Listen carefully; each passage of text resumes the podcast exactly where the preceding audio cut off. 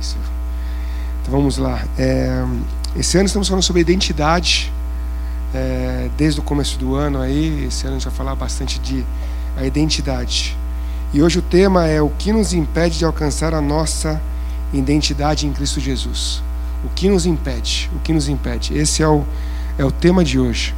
Vou fazer uma breve recapitulação aqui para todos nós. Sei que alguns estiveram nos cultos, outros viram a gravação pelo YouTube ou pelo, pelo SoundCloud. Mas é sempre bom a gente rever um pouquinho do que a gente tem falado aqui durante esse ano. Então, em janeiro, nós falamos sobre a nossa identidade, que ela está em Cristo Jesus. Nós estudamos Efésios, e lá em Efésios nós vimos que nós somos abençoados, nós somos é, adotados como filhos, nós somos santos, nós somos irrepreensíveis na presença de Deus. Ele nos deu a redenção por meio do seu sangue, ele nos deu perdão dos pecados, Ele nos escolheu e nós somos selados com o Espírito Santo. Então, glória a Deus, a nossa identidade está em Cristo. Se você não aceitou Jesus ainda, nos procure no final do culto para conversarmos, porque é a melhor decisão que você pode tomar na sua vida, é a vida com Cristo. Vida com Cristo que transforma, que muda a nossa vida por completo. Nós aqui cremos que é, nós queremos ser umbridade, né? Umbridade e semelhança a Cristo são, são sinônimos. Então, ser semelhante a Cristo é o que nós desejamos e ansiamos. Em fevereiro, nós falamos sobre é, colocar em prática essa nossa identidade, como fazê-la. E nós falamos sobre a escolha, que a escolha é nossa. Nós estamos na vida de Jó, que Jó foi o único homem justo da sua época. Só ele era era um homem justo em todo aquele povo. E ele, apesar de ser o homem mais rico do Oriente, ele se dedicava nas madrugadas a Deus, buscava. Ele, a identidade dele não era aquilo que as pessoas viam, que era o status, a riqueza. A gente falou sobre o iceberg, que o iceberg a maior parte está debaixo d'água. E a maior parte da vida dele era a comunhão dele com Deus, a comunhão é, com o Espírito Santo a, a vida de oração, a vida de dedicação a Deus. Nós falamos sobre isso, de que a escolha é, é nossa, que nós podemos sempre escolher o melhor. E apesar de tudo que aconteceu na vida dele, ele foi fiel e não pecou. Então nós vimos isso em fevereiro. Depois vocês podem ver nas mídias sociais aí esse culto. Em março falamos sobre sermos santificados. Né? Santifica-nos, na verdade, tua palavra é verdade. E nós falamos bastante sobre isso, que é o tema da, da, do mês passado, foi sobre a palavra de Deus, sobre a Bíblia, que ela é eficaz, que ela é temporal. E nós falamos sobre como obedecer a palavra, como colocar ela em prática. E falamos bastante sobre Efésios 4, queremos colocar em prática. E hoje, nesse tema de o que nos impede de alcançar a nossa identidade em Cristo, o texto base que nós vamos ler é 1 Coríntios 10. Então, se você puder abrir a sua Bíblia digital ou física. 1 Coríntios 10, nós vamos ler dos versos 1 a 12. Esse vai ser o texto base de hoje. E nós vamos estudar sobre o que nos impede.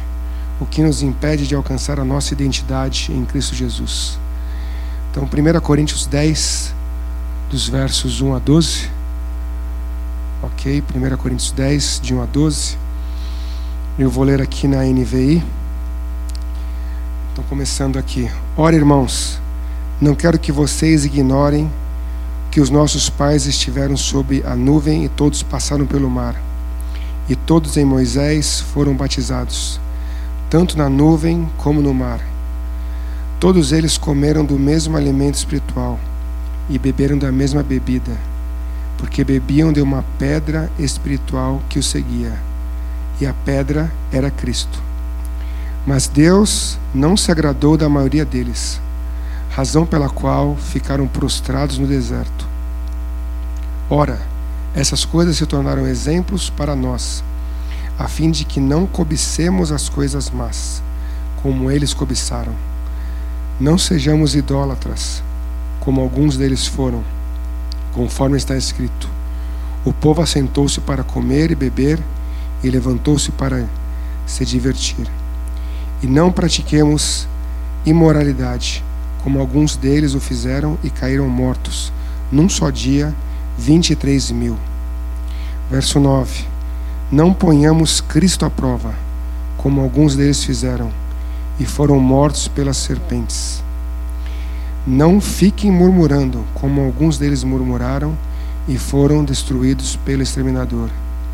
Essas coisas aconteceram com eles para servir de exemplo e foram escritas como advertência a nós, para que o fim dos tempos tenha chegado. Por isso, aquele que pensa estar em pé, veja que não caia. Amém. Até aqui. Vamos orar. Pai, eu te peço que o Senhor venha, Pai, sobre esse lugar, ó Pai, sobre cada um que está aqui, Pai, sobre aqueles também que vão ouvir essa gravação, Pai. Que o Santo Espírito venha, Pai, do modo poderoso, Pai, sobre a minha vida, sobre a vida de cada um aqui. Que o Santo Espírito fale. Pai, nós damos liberdade ao Santo Espírito para que age em nossas vidas, em nosso coração, em nossa mente, em nossa alma, que vá até os lugares mais profundos do nosso ser. Como nós cantamos aqui, Pai, nós pedimos que venha o fogo do Senhor sobre nós para consumir aquilo que é removível, aquilo que ser retirado de nós. Nós queremos declarar, ó Pai, que o nosso coração é uma terra fofa, uma terra fértil, Pai, para que a Tua palavra prospere. Queremos te pedir, ó Pai, que o Senhor retire, Pai, toda pedra, Pai, todo, tudo aquilo, Pai, que toda a dureza do nosso coração, Pai, em nome de Jesus. Vem, Pai, com a Tua mão poderosa, Pai, moe, Pai, as pedras do nosso coração. Tira, Pai, nosso coração de pedra, nos dá um coração de carne, Pai, um coração de terra fofa, para que a Tua palavra prospere, Pai. Nós queremos, ó Pai, selar esse lugar, ó Pai, com o sangue do Cordeiro, ó Pai. Queremos, ó Pai, declarar, ó Pai, cada mente aqui cativa a Cristo Jesus, ó Pai. E que a Tua palavra fale, Pai, e frutifique, Pai. Como assim, Pai, ela foi determinada, Pai. Nós vimos também para, pelas nossas famílias, ó Pai, onde quer que estejam, ó Pai, que sejam guardadas, ó Pai, debaixo da Tua poderosa. Também sobre aqueles, ó Pai, que não estão aqui fisicamente, que estão escutando isso, essa gravação em algum local, Pai. Que o Senhor esteja, Pai, selando esse lugar, guardando, Pai.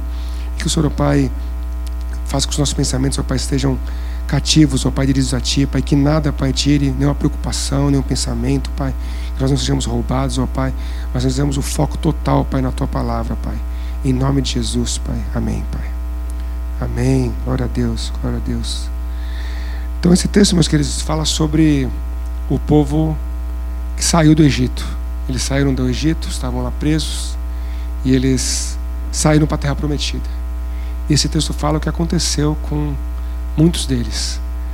Alguém sabe aqui quantos saíram da terra prometida? Quantos eram? Quem tem ideia? 600 mil pessoas. 600 mil saíram, como está no, no livro de Números. E quantos entraram na terra prometida? Desses que saíram do Egito aí? Quem sabe? Opa, aí o cara estudou aí, ó, escola bíblica do é isso aí. Josué e Caleb. Apenas Josué e Caleb entraram na terra prometida. Isso, como a gente no texto aqui, é uma advertência para nós, né? Ele fala das, dos pecados que, que atolaram esse povo e ele faz isso como uma advertência para nós. Então aqui o, o, a frase que quero que vocês guardem aqui de tudo que a gente for falar é o pecado nos impede. O que impediu aqueles 600 mil de entrarem na terra prometida foi o pecado. Então o pecado nos impede. Então nós precisamos ficar atentos a isso enquanto a gente for fazendo toda a administração aqui, que o pecado nos impede. Nós não podemos deixar que isso aconteça. Como a gente tem, como a igreja tem pregado esse ano, né? O texto base está aí. Assim cremos, assim vivemos, né? Mateus 7, 24 Todo aquele, pois, que ouve essas palavras e as pratica será comparado ao homem que, homem prudente, construiu a tua casa sobre a rocha. E essa casa, é, eu leio esse texto e muitas vezes me vem a, a, ideia de casa mesmo, de família, de. Mas eu quero deixar para vocês uma palavra de que essa casa é o nosso caráter. Nós, como homens, precisamos firmar o nosso caráter em Cristo Jesus. Precisamos ser um caráter transformado, uma vida transformada. Se tiver nosso caráter em Cristo, e o pecado não nos impedir, tudo vai, tudo vai bem. Todas as outras áreas vão prosperar. A família, o trabalho, o ministério, tudo vai, vai prosperar. Então, vamos confirmar aqui o que a gente falou sobre Josué e Caleb. Eu vou ler aqui Números 14. Números 14, de 20 a 24, diz o seguinte. É, a partir do 21. O Senhor falando para Moisés: Porém, tão certo como eu vivo e como toda a terra se encherá da glória do Senhor, nenhum dos homens que viram a minha glória e os prodígios que fiz no deserto e no Egito, e, e mesmo assim me puseram à prova, já dez vezes não obedeceram a minha voz. Nenhum deles verá a terra que, com juramento, prometi a seus pais. Sim, nenhum daqueles que me desprezaram haverá. Porém, o meu servo Caleb, visto que nele houve outro espírito e perseverou em seguir-me, eu farei entrar na terra que espiou, e a sua descendência possuirá. Vocês não entrarão na terra na qual jurei que os farei habitar, com exceção de Caleb, filho de Jefoné, e Josué, filho de Nun. Então, foram só eles dois que entraram. Se a gente for vendo na palavra, foram 600 mil que saíram, entram 600 mil também, mas os que saíram foram uma nova geração, foram aqueles que nasceram no deserto. E dos que entraram foram apenas Josué e Caleb. E isso nos faz pensar, né? Deus grande, Deus poderoso, fez todos aqueles aquelas pragas no no Egito, né? tirou o povo com mão poderosa de lá, transformou a água do Nilo em sangue, teve invasão de rãs, de piolhos, de moscas, morte do gado, chagas, pé, chuva de pedras, nuvens de gafanhoto, trevas e a morte dos primogênitos. Eles viram tudo isso. Depois eles viram o mar se abrir e eles passaram pelo mar. E mesmo assim eles não entraram na terra. Então para você ver, né? A gente eles viram os prodígios de Deus, coisas que a gente nem imagina, e mesmo assim eles não entraram na, na terra prometida. Voltando ao texto aqui de 1 Coríntios, no começo ele fala sobre que eles estavam sobre a nuvem, foram batizados como era elemento espiritual, mas Deus não se agradou deles. Deus estava levando eles para Canaã. O que é Canaã? Canaã é a terra prometida, Canaã é a terra da promessa. Canaã é a terra que tudo vai bem. Se nós formos ler aqui no texto nos versículos 10 a 13 de Deuteronômio 11, diz o seguinte: Porque a terra da qual vocês tomaram posse não é como a terra do Egito, de onde vocês saíram, em que semeavam as suas sementes e depois tinham de regar com o pé, como se vê, como se a plantação fosse uma horta. Lá no Egito, o que, que eles faziam?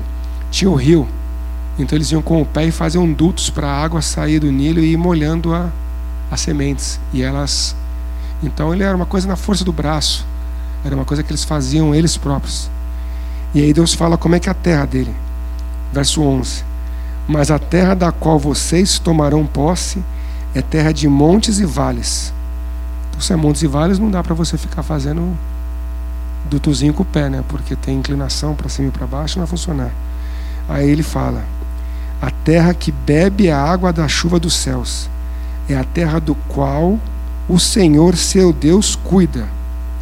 Os olhos do Senhor, Deus de vocês, está sobre ela continuamente, desde o princípio. Então era uma terra de bênçãos, era uma terra que eles iam receber, eles só iam receber. Deus queria derramar sobre eles. Não ia ter aquele trabalho do Egito, era uma terra de bênção. Mas ele fala no verso 13 aqui: Se vocês obedecerem aos meus mandamentos, que lhe ordeno hoje, e amar o Senhor de todo o coração e de servir o seu Deus de todo o coração, toda a sua alma. Então, amar a Deus de todo o coração. Eles não amaram a Deus de todo o coração. Eles saíram da terra do Egito e o Egito não saiu deles. Eles continuavam com o Egito na cabeça deles. Em João 14, 23 diz: Respondeu Jesus: Se alguém me ama, obedecerá a minha palavra. Meu Pai o amará, nós viremos a ele e faremos morada nele. Então, o povo estava com o Egito no, na cabeça. Eles não obedeceram a Deus, por isso eles não entraram na terra. E aí esse texto fala dos cinco pecados. O pecado nos impede. Nós queremos atingir o nosso potencial, nós queremos ser aquilo que Deus sonhou para nós. Mas o pecado nos impede. Aqui nós temos cinco pecados nesse texto. E nós vamos agora falar sobre o que, que, o que são esses pecados. Né? E peço que o Espírito Santo toque no meu coração, toque no seu coração, que ele revele a palavra. Então, o primeiro pecado é a cobiça. Né? O que é a cobiça? Vou ler aqui para vocês. Só um minutinho.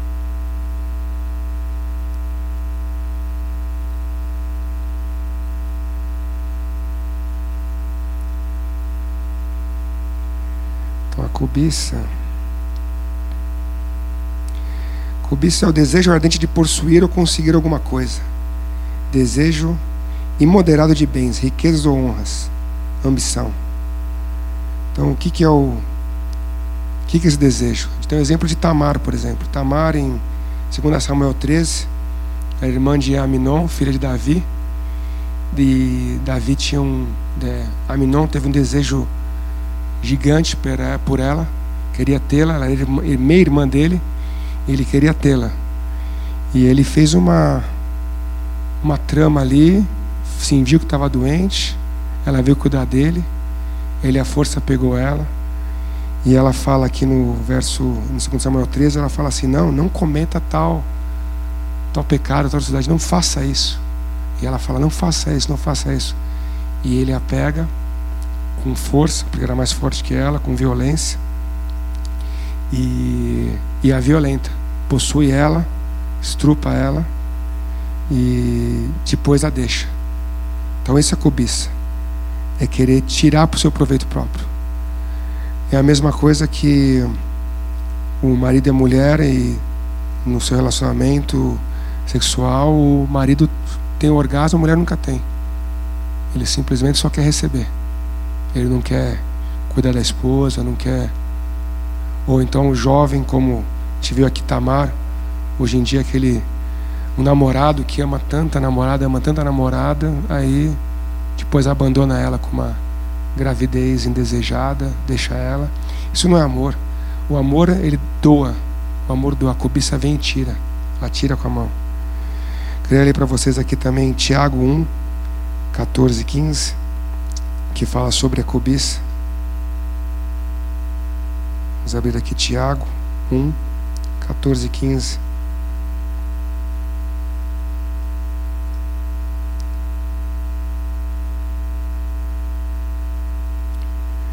Tiago 1,14 diz o seguinte: Cada um, porém, é tentado pelo próprio mau desejo, sendo por este arrastado e seduzido. Então, esse desejo, tendo concebido, dá à luz o pecado, e o pecado, após consumado, gera morte. Então, esse é o primeiro pecado de cobiçar coisas más. E é muito interessante esse texto, né? Porque ele explica para gente. Cada um é tentado pelo seu próprio mau desejo. Seu mau desejo. É quando ele é concebido, dá luz ao pecado e o pecado gera morte.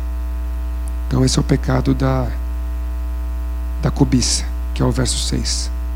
Segundo pecado desse texto, no verso 7, diz o seguinte: Não sejam idólatras, como alguns deles foram, conforme está escrito: O povo assentou-se para comer e beber e levantou-se para se divertir. Então, aqui nesse, nesse texto, está é, tá falando do bezerro de ouro. Moisés foi lá pegar os mandamentos, estava lá no monte, demorou. Aí o povo pegou e chamou Arão, falou: Faz um Faz um Deus igual aquele lá que a gente tinha lá no Egito. Deram o ouro. Em Êxodo 32, deram, e ele pegou e fez a. Pegou todo o ouro, derreteu, fundiu e fez um bezerro. Eles fizeram uma festa.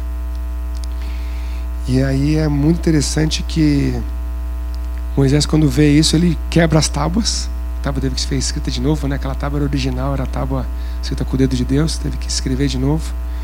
E ele pega e moe aquele, aquele, aquele ídolo, ele queima, faz virar pó, e depois que virar pó, ele põe na água e manda o povo beber.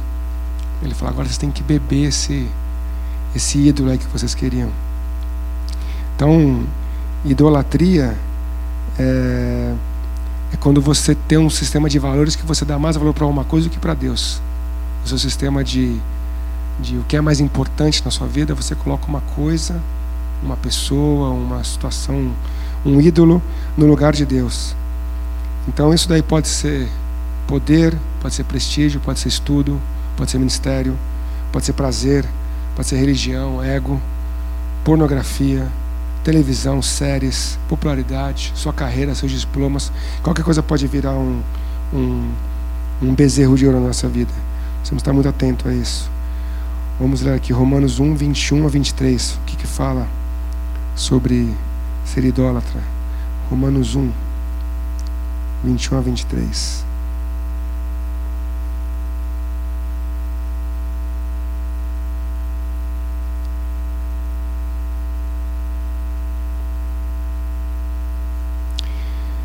Romanos 1, 21 a 23. Porque, tendo conhecido a Deus, não o glorificaram como Deus, nem lhe renderam graças, mas os seus pensamentos tornaram-se fúteis, e o coração insensato deles obscureceu.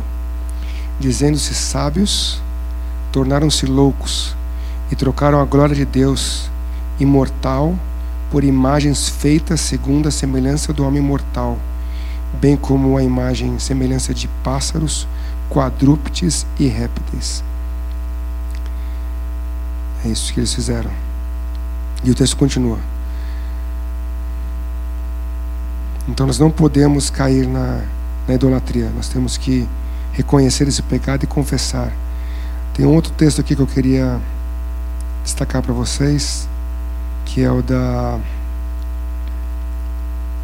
João, 1 João 2 de 15 a 17 que diz o seguinte: Não ame o mundo nem o que nele há.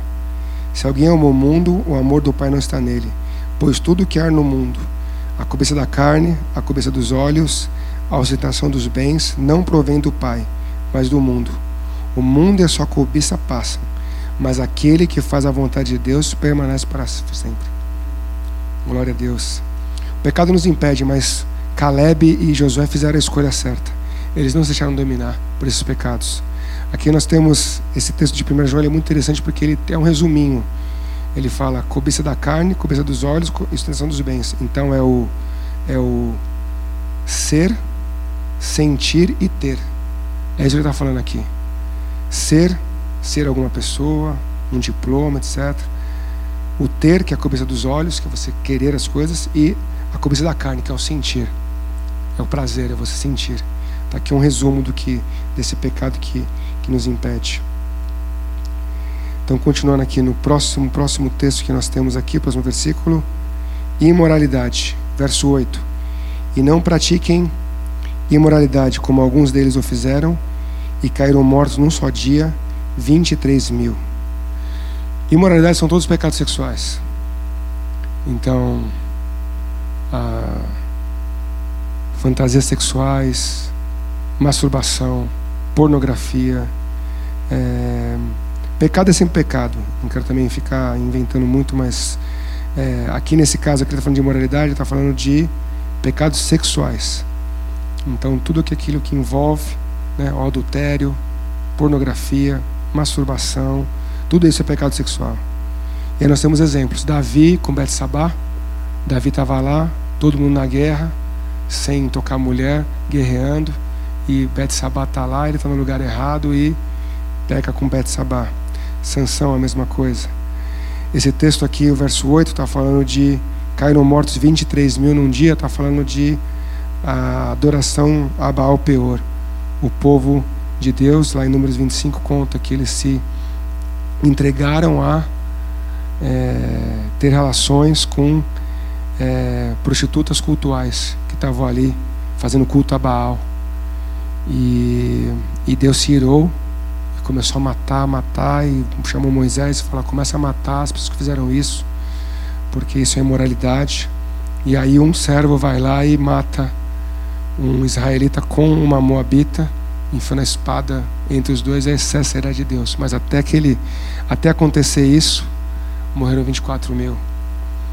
Então isso é, é a imoralidade, não se pode se praticar, nós temos que tirar da nossa vida é, de todas as maneiras, todos os pecados, claro. É, a gente tem que pensar no, no, longo prazo. Nós somos homens e Deus nos fez para tomar decisões, decisões corretas, decisões que nós podemos tornar, toma, tomar. Então, vou ler aqui 1 Coríntios 6, 9 a 10, que a gente não pode se enganar. Falar também sobre imoralidade. O que acontece? 1 Coríntios 6, 9 a 10. Vamos abrir aqui. 1 Coríntios 6.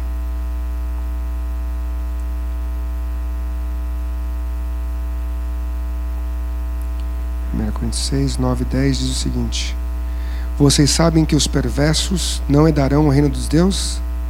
Não se deixe enganar, nem imorais, nem idólatras, nem adúlteros, nem homossexuais, passivos ou ativos, nem ladrões, nem avarentos, nem alcoólatras, nem caluniadores, nem trapaceiros herdarão o reino, dos Deus, o reino de Deus. Assim foram alguns de vocês, mas eles foram lavados, foram santificados, foram justificados no nome do Senhor Jesus Cristo e no Espírito do nosso Deus. Amém. Amém. Então, esse é o terceiro pecado que impediu o povo de entrar na terra prometida. Quarto pecado, não pôr o Senhor à prova, que é o verso 9. Não ponhamos Cristo à prova, como alguns deles fizeram e foram mortos pelas serpentes. O que é pôr o Senhor à prova? Pôr o Senhor à prova é pedir para Deus fazer alguma coisa que é contrária ao caráter dele. É pedir para Deus fazer alguma coisa que é contrário à vontade dele.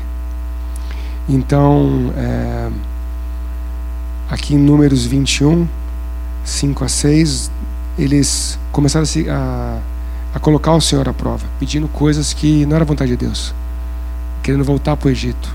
E a vontade de Deus é que eles fossem para a terra prometida, que era uma terra de bênção, que era uma mudança.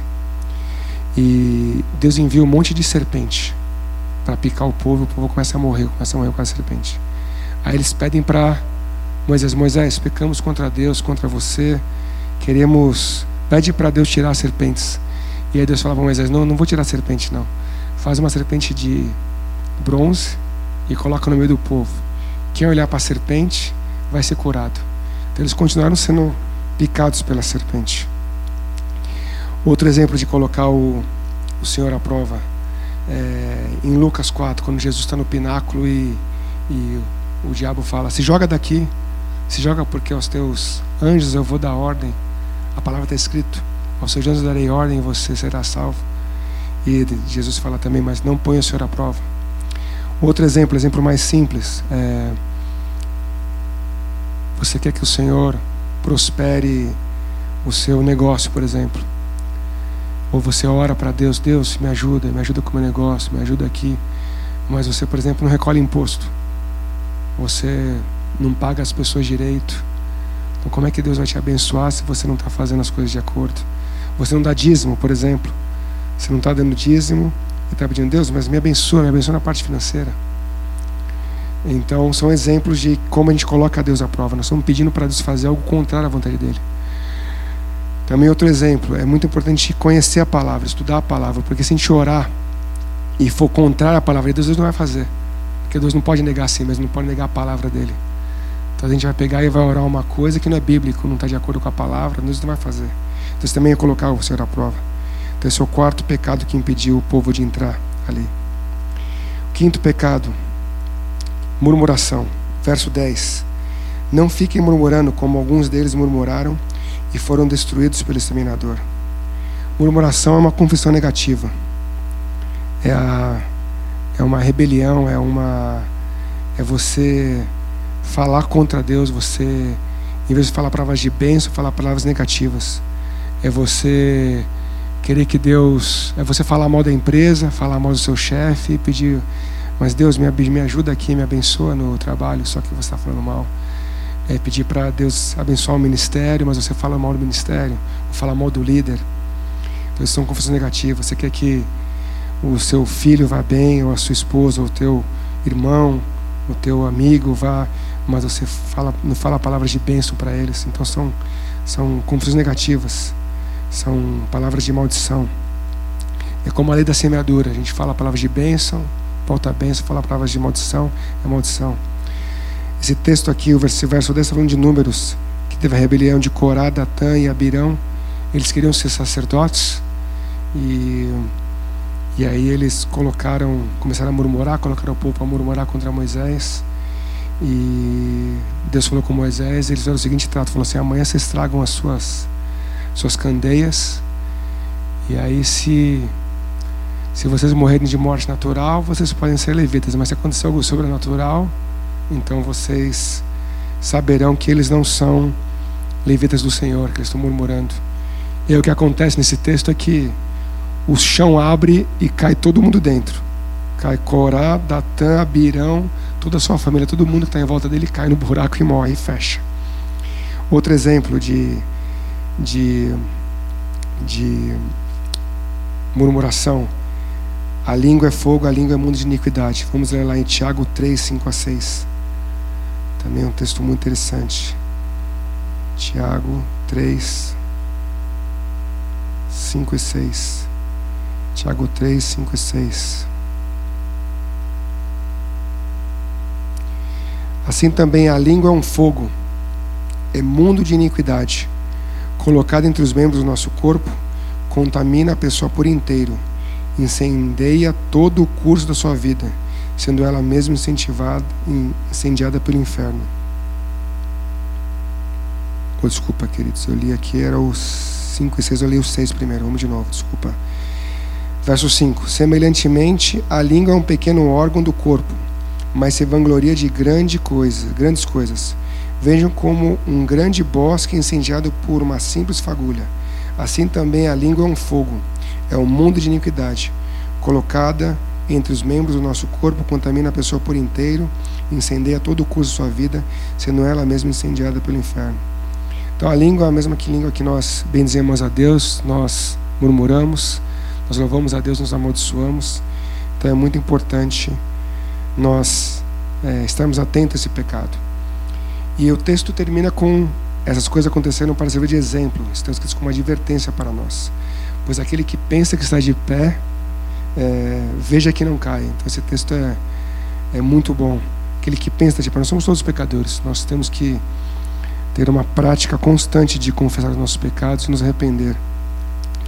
E agora, colocando em prática, é, eu queria trazer para vocês alguns textos aqui de que a gente precisa, como que a gente coloca em prática isso. E já podia pedir o pessoal do som vir, enquanto eles vão estar tá, é, cantando, vocês estarem repetindo nisso. O colocar em prática aqui, gente, é nós nos arrependermos. A palavra de Deus, ela faz, e o Santo Espírito, ela nos confronta para que a gente tenha arrependimento. Então a palavra de Deus em 2 Coríntios 7, 10 diz o seguinte: porque a tristeza, segundo Deus, produz arrependimento para a salvação, que a ninguém traz pesar, mas a tristeza do mundo traz morte. Nós precisamos ficar tristes. Nós somos pecadores, a palavra de Deus nos confronta, o Santo Espírito nos confronta, é Ele que nos convence da justiça, do juízo do pecado. Então nós vamos ficar tristes. Mas existem duas tristezas que fala aqui em 2 Coríntios 7,10. Tem a tristeza do mundo, é uma tristeza que produz remorso. Você fica triste e você volta a pecar. Você fica triste, tem um remorso, aí passa, aí passa três meses e você cai de novo no pecado. Cai de novo naquele pecado da murmuração, da pornografia, da masturbação, da imoralidade. É, é um remorso. Você fica meio triste, mas depois repete ele. Agora existe aquele que é o a tristeza que produz arrependimento, arrependimento para a salvação, que não que ninguém traz, traz pesar. É o arrependimento que gera é a tristeza que produz arrependimento e arrependimento gera vida. Porque nós cremos que Deus nos perdoa toda vez que nós confessarmos os nossos pecados, ele nos perdoa, ele nos liberta, ele nos cura. Só que nós precisamos confessar nossos pecados. Nós não podemos confessar o Deus, perdoa todos os nossos pecados. Perdoa todos, Deus. Nós temos que falar, Deus, me perdoa, Deus. Eu me arrependo da cobiça. Eu me arrependo do pecado da idolatria. Eu me arrependo do pecado da imoralidade. Eu me arrependo do pecado de colocar o Senhor à prova. Eu me arrependo do pecado da murmuração. Eu decido abandonar esses pecados. Eu decido ter uma vida nova, fazer uma aliança com Cristo Jesus chegar nessa terra Canaã, que é uma terra de bênção, de promessa. Eu não quero ser eu seu impedimento para mim mesmo. Eu não quero me enganar. Eu não quero não enxergar aquilo que a palavra de Deus está falando para a gente. Então, enquanto eles estiverem cantando, se você quiser se colocar de joelhos, se quiser vir aqui à frente para a gente orar por você, venha, coloque de Deus, se você tem algum, algum desses pecados para confessar para Deus, para ter uma nova vida, que você venha à frente, que você Confesse. Nós precisamos confessar a Deus. Nós precisamos confessar, nos arrepender dos pecados e deixá-los. E experimentar a alegria. A alegria que Deus dá. O arrependimento verdadeiro. Tirar esse peso. Ter uma vida, uma vida com Deus, uma vida de, de fazer a vontade dele, ser mais parecido com Deus, mais parecido com Jesus.